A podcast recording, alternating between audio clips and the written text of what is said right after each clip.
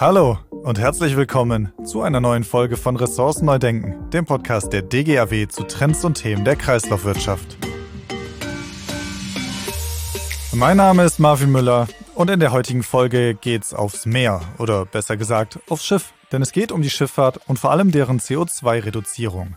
Wir wollen einmal schauen, wie synthetisches Methanol als Kraftstoff für die Schifffahrt fossile Kraftstoffe ersetzen kann, wie man Methanol grün in Deutschland herstellen kann und schauen uns auch einmal ein konkretes Beispiel äh, für den Einsatz von Methanol als Kraftstoff an.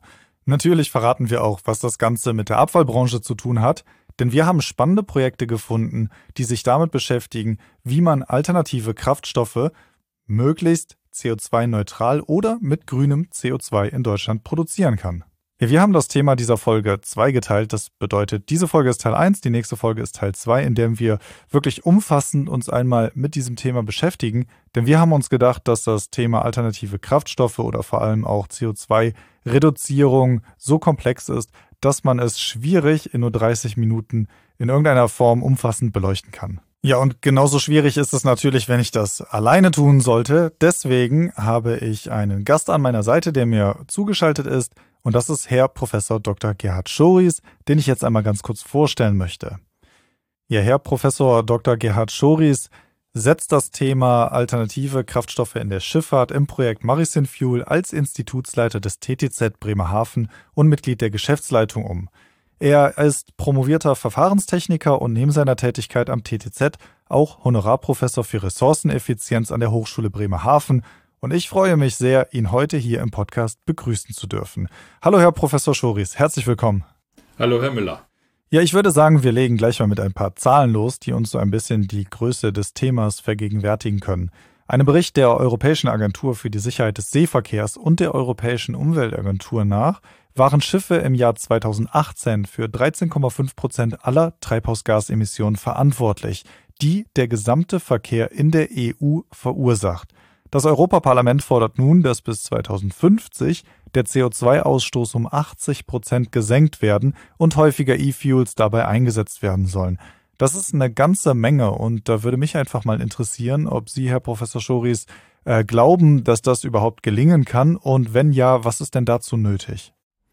Also ich denke schon, dass es gelingen kann. Ich finde, es muss sogar gelingen, ähm, einfach weil wir, wenn wir den Klimaschutz ernst nehmen, ähm, eigentlich alle Bereiche äh, mit berücksichtigen müssen. Und der Seeverkehr ist eben ein wichtiger Bereich. Er ist zwar, wenn man äh, Schiffe mit anderen ähm, Energieträgern oder Klima äh, Transportmitteln äh, vergleicht, äh, relativ äh, günstig, was äh, die Emissionen pro befördertem Kilogramm an, an Gut ähm, ausmacht. Aber wir müssen trotzdem auch da eben signifikant Treibhausgasemissionen senken und insbesondere das, äh, den Treibstoff, der im Wesentlichen äh, in den Seeschiffen verwendet wird, nämlich Schweröl, äh, durch ähm, klimafreundliche äh, Treibstoffe zu ersetzen. Und da gibt es im Moment äh, äh, Diskussionen, welcher ähm, Ersatztreibstoff denn besonders sinnvoll ist oder besonders äh, klimaschonend sein könnte. Da gibt es die Diskussion, ob man äh, LNG synthetisch herstellt, ob man Methanol äh, dafür einsetzt oder eben äh, auch Ammoniak. Das sind die drei Energieträger, die da in der äh, Diskussion sind. Und wir glauben, dass insbesondere das synthetische Methanol Vorteile hat, wenn man es einsetzt. Und ähm, deswegen befassen wir uns da auch in unserem Projekt Marizinfuel, das Sie ja schon erwähnt haben, äh, damit diesen äh, Kraftstoff äh, nachhaltig zu produzieren und ähm, ihn dann eben auch für die Schifffahrt zur Verfügung zu stellen. Aber wie nehmen Sie denn so Zahlen wie 80 Prozent Reduktion des CO2-Ausstoßes wahr? Also ich meine, wir reden ja hier über den globalen Seeverkehr, was ja wirklich die weltweite Logistik betrifft und nicht nur die in Europa. Also halten Sie das denn überhaupt für realistisch, dass man sagt, weltweit 80 Prozent soll reduziert werden? Also ich sag mal so, es, ähm, es, es kann gelingen. Es hängt natürlich auch immer davon ab, was tatsächlich die äh, Räder, also die, die Schiffseigner tatsächlich wollen.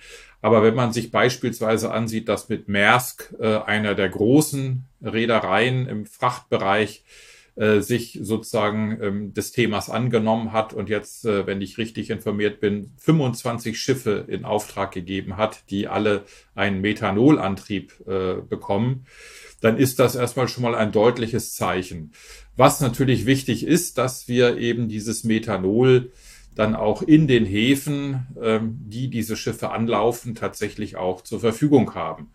Und da ist es dann auch nochmal wichtig, wenn wir wirklich einen Beitrag zum Klimaschutz leisten wollen, dass dieses Methanol eben nicht aus fossilen Quellen erzeugt wird, sondern möglichst äh, mit äh, Wasserstoff aus erneuerbaren Energien, also dem sogenannten grünen Wasserstoff und äh, CO2, dass wir idealerweise vielleicht aus einer biogenen Quelle haben oder eben auch aus einer Müllverbrennungsanlage. Das ist so eine CO2-Quelle, die wir auf Sicht erstmal nicht vermeiden können. Äh, und wenn man dieses CO2 nutzbar macht, um daraus dann mit dem grünen äh, Wasserstoff Methanol herzustellen, dann haben wir da, glaube ich, äh, ganz viel gewonnen gegenüber dem Schweröl oder einige Schiffe fahren auch mit, mit Diesel, beziehungsweise die Schiffe fahren in bestimmten hafennahen Gebieten mit Diesel und dann, wenn sie auf hoher See sind, stellen sie um auf Schweröl.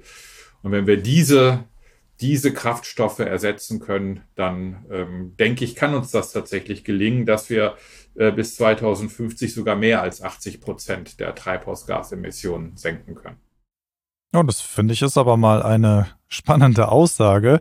Da würde mich jetzt mal interessieren, also weniger, dass wir jetzt über die Zahl diskutieren, aber welche Mittel und Wege gibt es denn? Wir haben die E-Fuels jetzt schon angesprochen und ich denke, das ist den meisten auch bekannt, aber gibt es noch andere Möglichkeiten und Wege, wie man eben es schafft, CO2-Ausstoß zu reduzieren?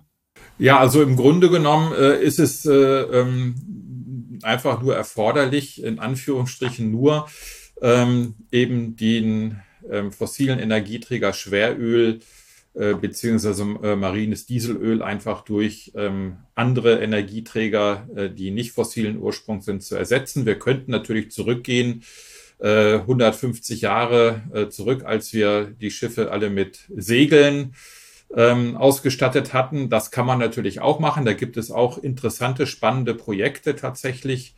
Ähm, moderne äh, Schiffe, auch moderne Frachtschiffe mit Segeln, auszustatten, zumindest als Motorenunterstützung. Ähm, aber äh, ich denke, wenn wir tatsächlich ähm, auch an den Bestand denken, und das ist ja auch wichtig, an den Schiffsbestand, äh, die äh, Schiffe haben ja eine gewisse Lebensdauer, die werden ja für äh, mehrere Jahrzehnte im Grunde genommen gebaut und genutzt, werden aber zwischendurch immer wieder überholt.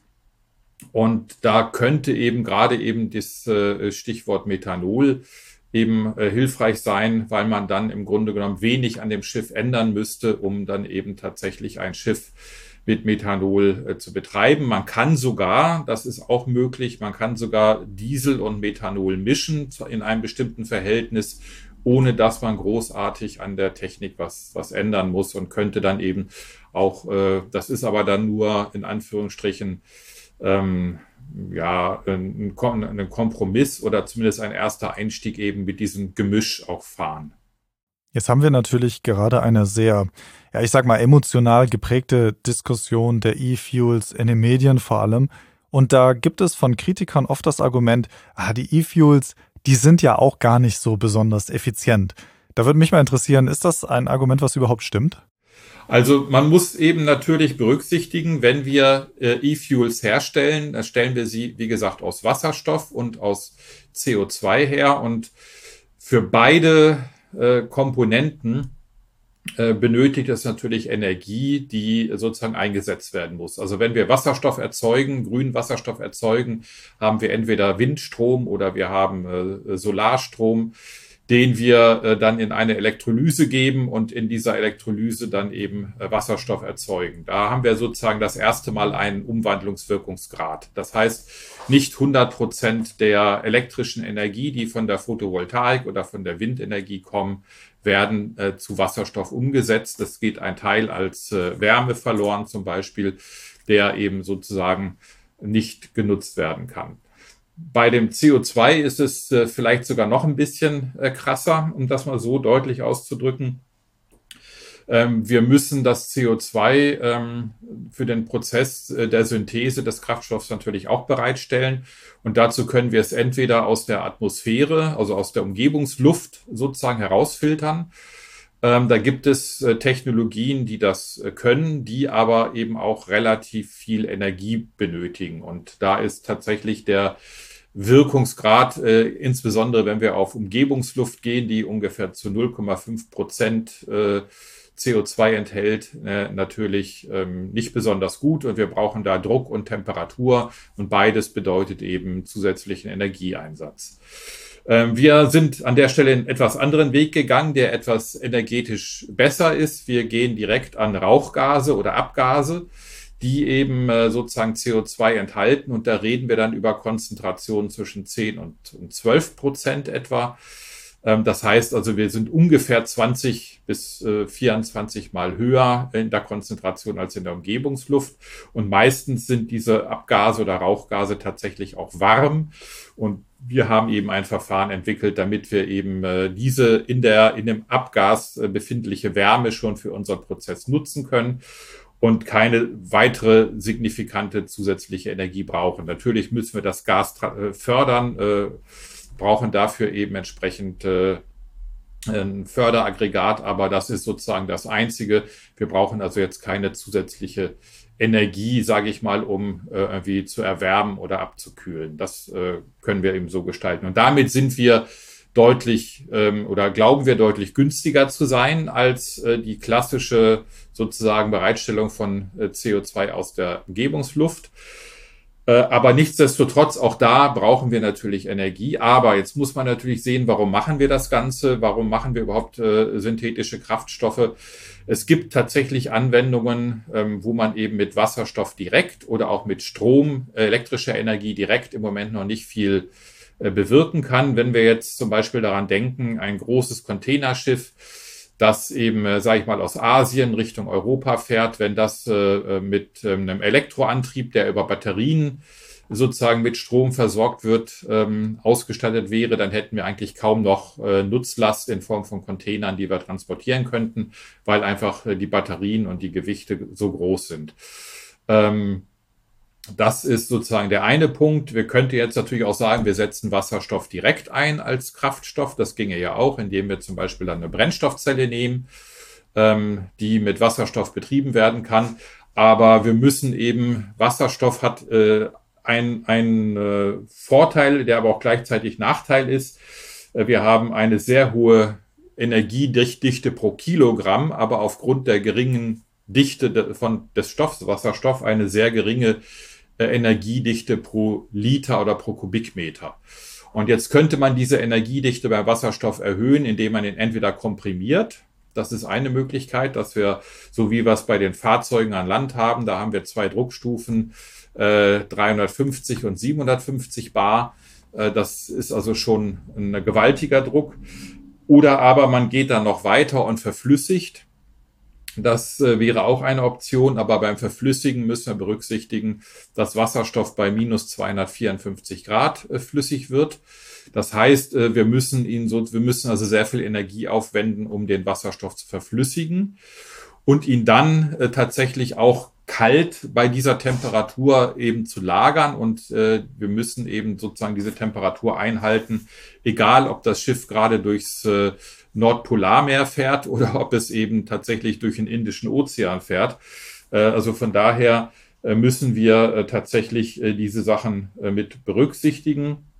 Also vielleicht einfach nochmal auch so, so an der Stelle, dass, wenn man das sozusagen berücksichtigt, also wenn man da eine Art Wirkungsgrad definiert, wie viel der Energie, die ich sozusagen reinstecke, kommt hinterher an der Schiffsschraube an, äh, oder, oder kann ich letztendlich tatsächlich nutzen, dann liege ich bei flüssigem Wasserstoff ungefähr bei ja, 60 Prozent, bei Druckwasserstoff bei 700 Bar ungefähr so bei ja, 87, 86, 87 Prozent. Und wenn ich Methanol nehme, liege ich so ungefähr bei 70 Prozent. Aber jetzt kommt dann sozusagen der zweite Punkt wieder, könnte man sagen, ja, wir können ja einfach komprimierten Wasserstoff da nehmen. Ja, aber trotzdem, es ist dann einfach die Energiedichte pro Kubikmeter dann einfach äh, zu niedrig. Die liegt dann bei 1,33 Kilowattstunden pro Liter. und äh, Methanol hat dann ungefähr äh, die dreifache, gut die dreifache Energiedichte. Und von daher hätte eben Methanol da eben auch einen, einen Vorteil. Ich muss also sozusagen gewisse gewisse Bereiche des Schiffs natürlich als Tank oder Lager für den Brennstoff vorsehen. Und da liege ich beim Methanol eigentlich hm. Äh, vergleichsweise ja. gut. Ah, okay. Ja, das wäre auch eine Frage gewesen, die ich später noch gehabt hätte, ob man da vielleicht an den Schiffen etwas umrüsten muss, andere Tanks einbauen und so weiter, aber da kommen wir später nochmal zu.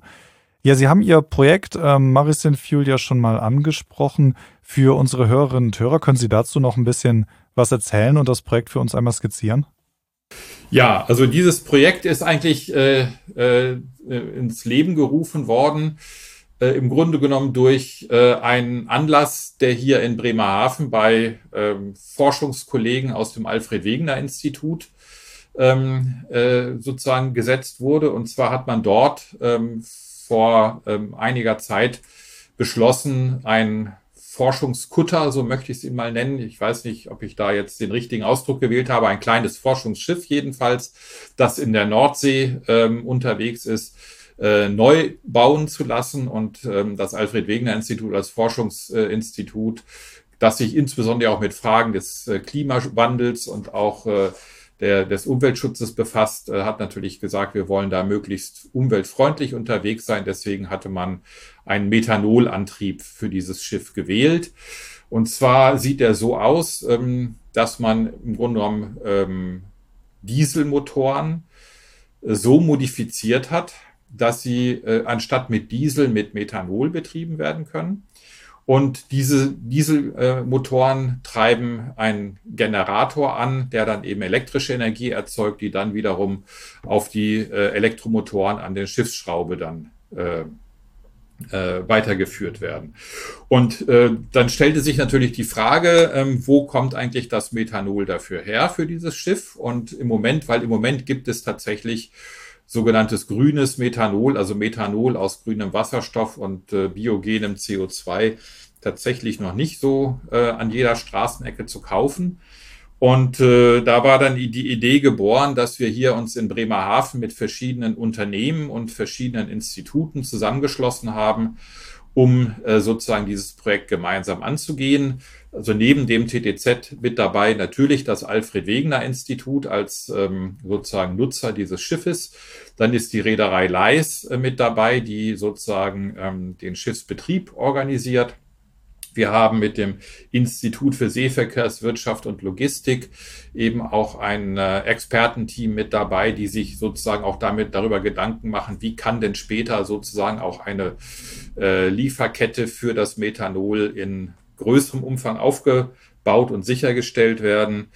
Äh, wir haben weiterhin mit dabei äh, zwei Unternehmen, die sozusagen auf der Versorgerseite dabei sind. Einmal äh, müssen wir ja sozusagen Betankungsinfrastrukturen oder Lagerinfrastrukturen, Betankungsinfrastrukturen haben. Da haben wir ein Unternehmen, das hier in Bremerhaven schon Tanklager betreibt. Das ist die Firma UTG. Und wir haben die Firma Green Fuels äh, mit dabei, die tatsächlich eben sozusagen den grünen Wasserstoff hier in Bremerhaven aus Windenergie erzeugen. Ja, jetzt haben Sie gerade schon das Schiff die U-Turn angesprochen. Können Sie dazu auch was ähm, erzählen? Also fährt dieses Schiff schon, sammelt das schon Daten und wenn ja, welche Ergebnisse haben Sie vielleicht schon oder erwarten Sie? Also das Schiff ist tatsächlich äh, vor kurzem hier sozusagen, ähm, also es ist, ich muss vielleicht nochmal zurückgehen, es ist im November letzten Jahres von äh, der ähm, Bundes, äh, Ministerin für Forschung und äh, Bildung, Frau Stark-Watzinger, ähm, getauft worden in der Werft. Hier die Werft ist in der Nähe von Bremerhaven in Berne. Ähm, und äh, dort wurde das Schiff getauft und wurde dann noch äh, sozusagen in Anführungsstrichen fertig gebaut, äh, so fertig ausgerüstet. Und seit kurzem finden tatsächlich äh, Probefahrten mit dem Schiff hier auf der Nordsee statt, mit dem Alfred Wegener Institut. Da war mein letzter Kenntnisstand, der ist so ungefähr fünf Wochen alt, dass eben sozusagen das Schiff jetzt tatsächlich auch nach Bremerhaven verbracht wurde.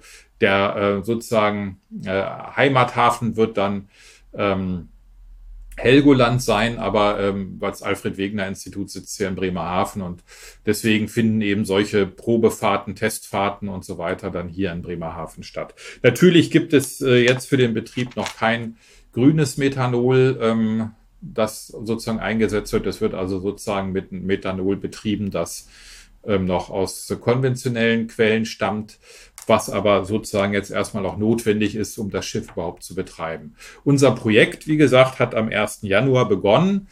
Und wir müssen natürlich sozusagen diese Technologieentwicklung, es ist ja nicht nur so, dass wir jetzt auf den Knopf drücken und das Methanol produzieren können, sondern wir müssen den Prozess entwickeln, dieses Methanol zu synthetisieren. Und äh, diese Arbeiten haben ebenfalls begonnen.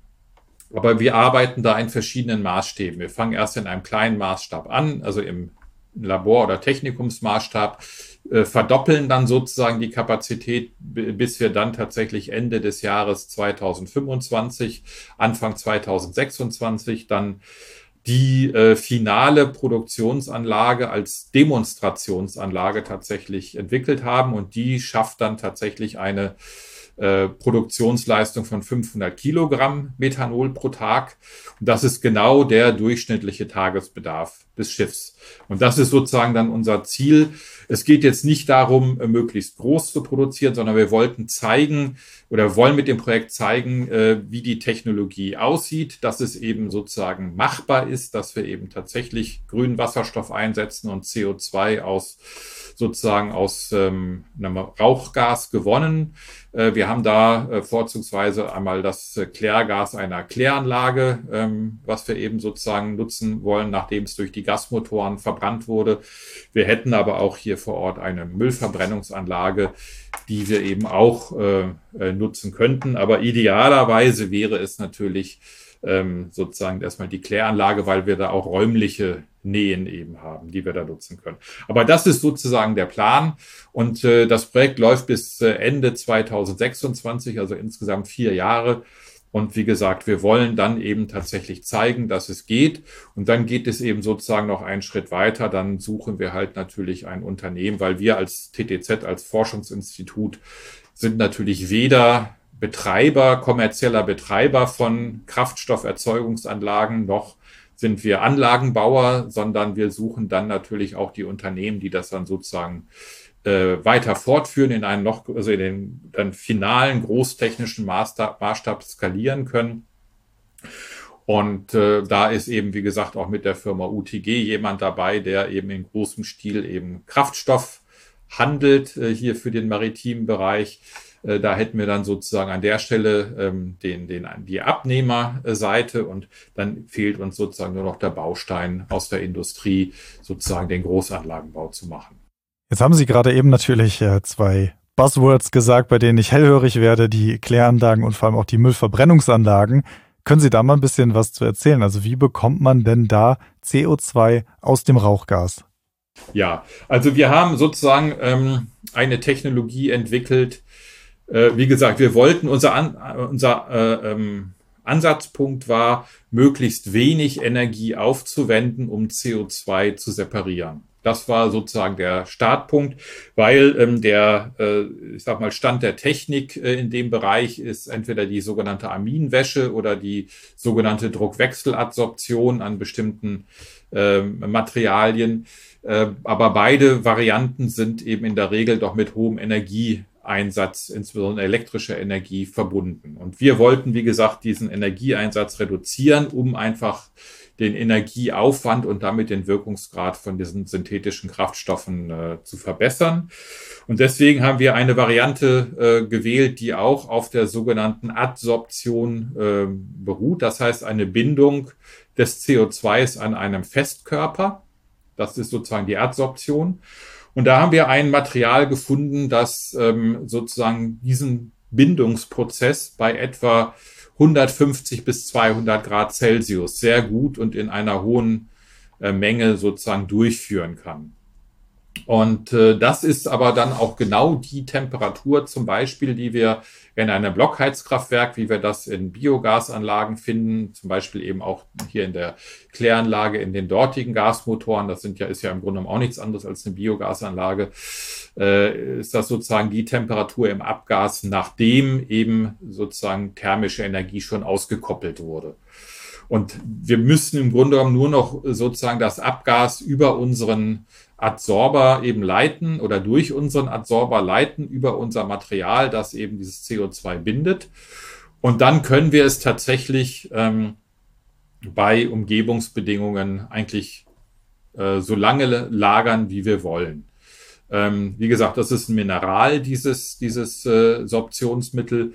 Und das ist äh, ungefährlich, es ist kostengünstig ähm, und ähm, wie gesagt, wir können es eben lagern.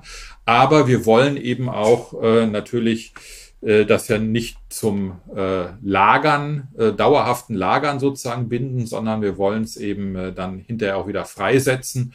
Und das erfordert eben dann auch wieder die Zufuhr von Wärme und zwar auch etwas über diesem Temperaturniveau, das ich gerade gesagt habe. Wir reden dann so über äh, 300 Grad. Und das ist aber sozusagen Wärme, die wir aus unserem Methanol-Syntheseprozess auskoppeln können. Zumindest zu großem Teil. Und damit können wir eben sozusagen mit vergleichsweise geringem Energieaufwand eben äh, das CO2 bereitstellen, verglichen, äh, also im Vergleich zu den äh, vorgenannten hm. Verfahren. Ist es denn für Sie problematisch, wenn sich die Zusammensetzung des Rauchgases ändert, je nach zugrunde liegenden Inhaltsstoffen? Ja, das ist sozusagen ein äh, Punkt, an dem wir im Moment noch arbeiten. Äh, das ist äh, das Thema, äh, kann man überschreiben mit dem Begriff Selektivität. Das heißt, wie selektiv ist tatsächlich unser Sorptionsmittel in Bezug auf andere äh, Inhaltsstoffe im Rauchgas? Ja, weil unsere Zielkomponente ist halt CO2. Und wenn ich jetzt Biogas habe, dann äh, habe ich relativ wenig andere Stoffe im Gas. Dann habe ich vielleicht noch Stickoxide ich habe vielleicht, wenn das schlecht eingestellt ist, äh, CO und ich habe natürlich auch noch äh, Stickstoff äh, und vielleicht Sauerstoff, wenn ich mit Sauerstoffüberschuss fahre.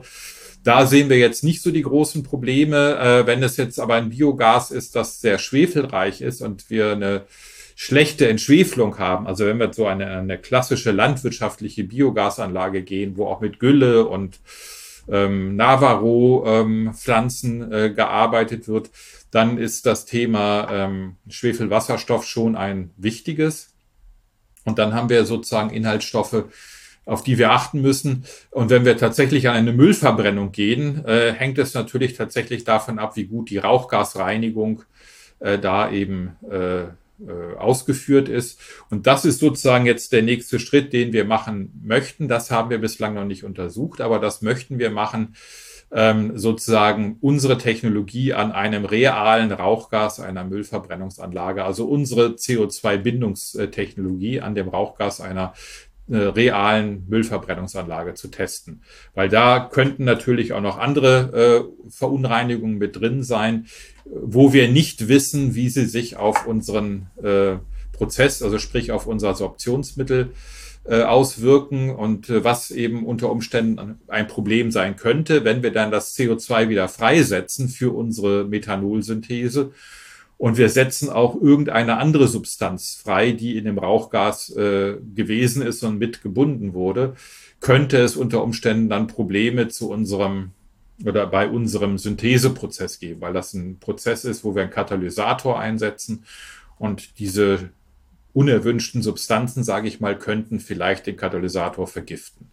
Und das ist sozusagen im Moment noch ein Fragezeichen, an dem wir arbeiten. Ähm, wie gesagt, äh, das ist noch eine Herausforderung, aber da, äh, der, der stellen wir uns jetzt. Und, aber wir sind überzeugt, dass es mit der Quelle Biogas auch äh, so ohne Probleme geht, wenn hm. es eine gute Entschwefelung gibt. Oh, da könnte ich mir aber auch vorstellen, dass das für ja für den Forscher Ehrgeiz schon ganz schön spannend ist, wenn man da im Raum noch so eine große Unbekannte stehen hat, oder? Ja, das ist, das ist natürlich spannend, aber das ist eigentlich immer so. Und das ist eben auch genau die Frage, äh, weswegen wir uns eben diese Aufgabe stellen ähm, und sie eben lösen wollen. Und äh, äh, wir auch überzeugt sind, dass wir eine Lösung finden. Aber es muss halt eben geklärt werden. Ne? Und, und das gehört einfach zu unserer Arbeit dazu, dass es eben Punkte gibt. Und es gibt immer irgendwie eine technische Lösung und man muss dann am Ende bewerten, was ist die beste oder die günstigste oder sinnvollste äh, technische Lösung dann für die Aufgabe. Und ähm, wie gesagt. Aber da sind wir ganz, ganz zuversichtlich.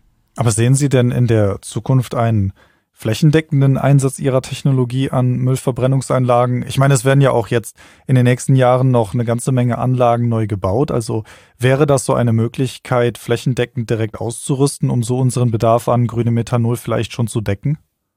Ähm, also man braucht natürlich zwei Sachen fürs Methanol. Das ist das CO2 und den Wasserstoff.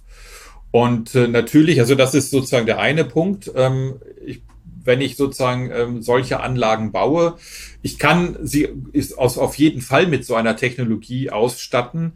Äh, einfach schon deswegen, weil ich, äh, wenn ich das CO2 sonst nicht weiter verwenden könnte, es zumindest gebunden habe und es geht nicht in die um Umgebung und ich kann es sozusagen speichern.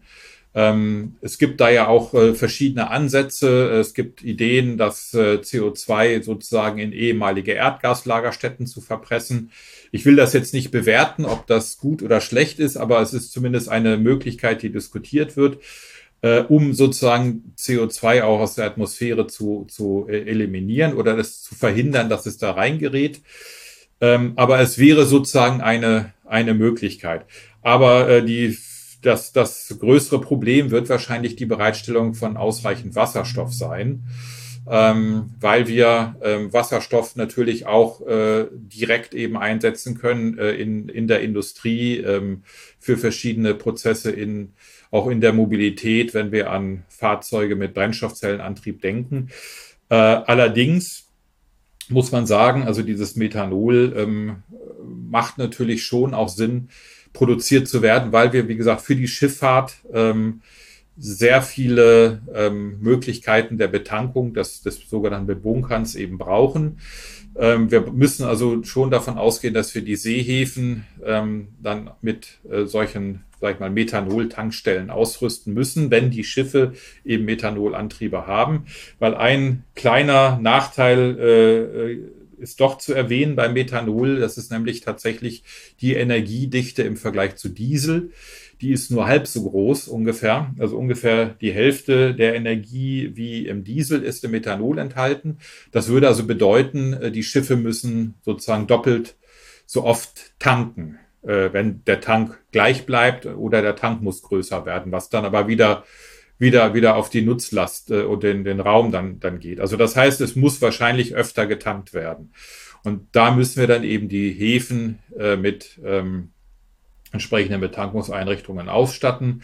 Ähm, wenn man jetzt tatsächlich nur diese ähm, 25 Schiffe der, der Flotte von Maersk, die sind jetzt im Moment im Bau sind, nimmt, äh, würde ich mal schätzen, hat man einen Bedarf, äh, einen Jahresbedarf an grünem Methanol, der irgendwo zwischen 750 und vielleicht 900.000 Tonnen besteht. Und die muss man erstmal äh, produzieren. Und ähm, da braucht man eben tatsächlich äh, auch eine ganze Menge, eine ganze Menge äh, Wasserstoff. Und ähm, aber nichtsdestotrotz, ähm, es gibt da einmal die Möglichkeit, den Wasserstoff hier natürlich zu produzieren. Es wird mit Sicherheit auch da äh, hingehen, dass wir Wasserstoff importieren. Vielleicht werden wir auch Methanol direkt importieren, das wäre auch noch eine Möglichkeit. Aber dann muss es halt eben an einem anderen Ort dieser Welt dann eben hergestellt werden. Hm.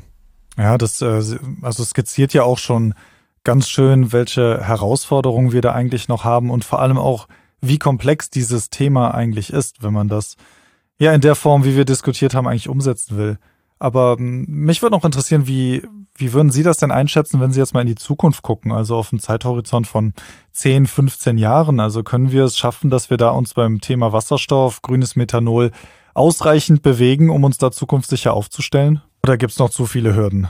Also ich sag mal so, eine Hürde, die sicherlich irgendwann nochmal ein, ein Thema wird, ist die äh, Hürde, also natürlich oder man muss zwei Dinge berücksichtigen. Zum einen müssen die, muss die Infrastruktur angepasst werden, die Infrastruktur in den Häfen.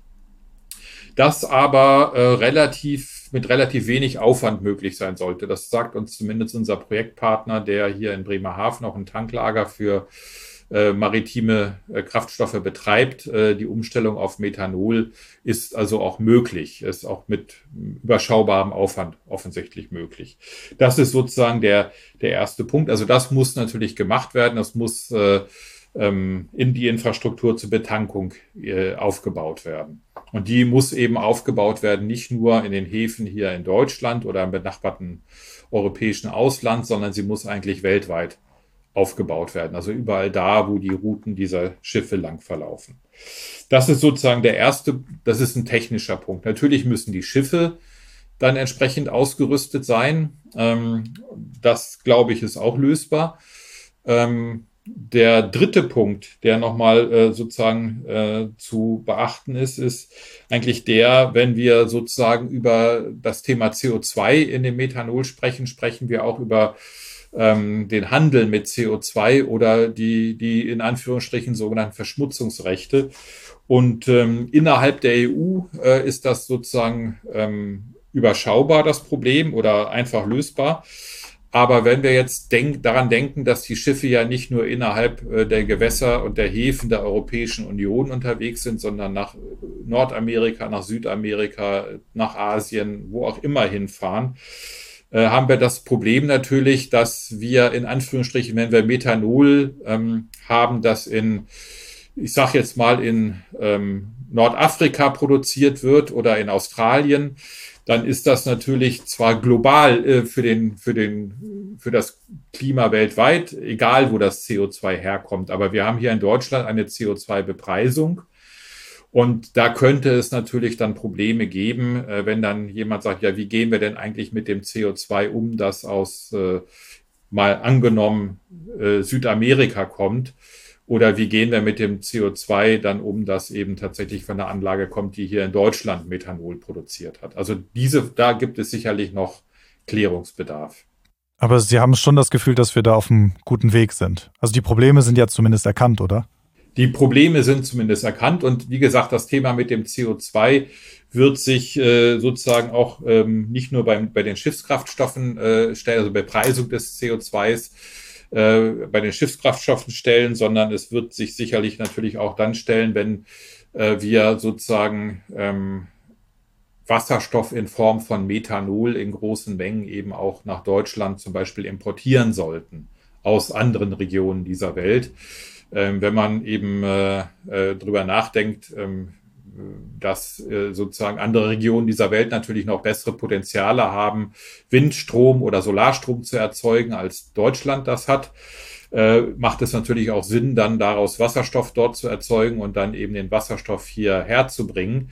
Allerdings haben wir dann da wieder das gleiche Problem, wie wir es eben auch bei direktem Kraftstoffeinsatz hätten. Wir müssten es verflüssigen oder unter Druck äh, und dann haben wir sozusagen ein begrenztes entweder begrenztes Volumen, was wir transportieren können, oder wir haben ein begrenztes oder sozusagen wir haben einen hohen Energieaufwand, wenn man sich vorstellt, dass ein Schiff aus Australien mit flüssigem Wasserstoff die ganze Reise eben äh, unterwegs ist und die ganze Reise eben dann den Wasserstoff auf minus 254 Grad kühlen muss, dann wird das wahrscheinlich eher der Fall sein, wenn der Wasserstoff dann hier aus dem europäischen Ausland kommt, wo wir nicht so lange Strecken haben. Äh, aus weiter entfernten Regionen dieser Welt könnte ich mir tatsächlich vorstellen, dass dann eben doch eher ähm, Wasserstoff in Form von Methanol oder ähm, Ammoniak oder LNG, das dort vor Ort produziert wird, ähm, dann einfach ähm, importieren, einfach weil wir dann eine höhere Energiedichte während des Transports auch äh, im Transport gut haben. Hm. Ja, wirklich spannend. Wir sind jetzt leider am Ende dieses Gespräches schon angekommen, aber ich finde die Diskussion ähm, zum Thema wirklich sehr, sehr interessant und es ist ja vor allem auch ein Thema, bei dem es sich definitiv lohnt, die Augen offen zu halten und die weitere Entwicklung zu verfolgen.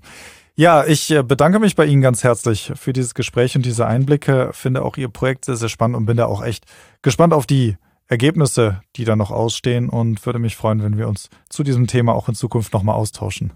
Auch ich bedanke mich. Eine, äh, einen Punkt muss ich noch äh, loswerden zum Abschluss.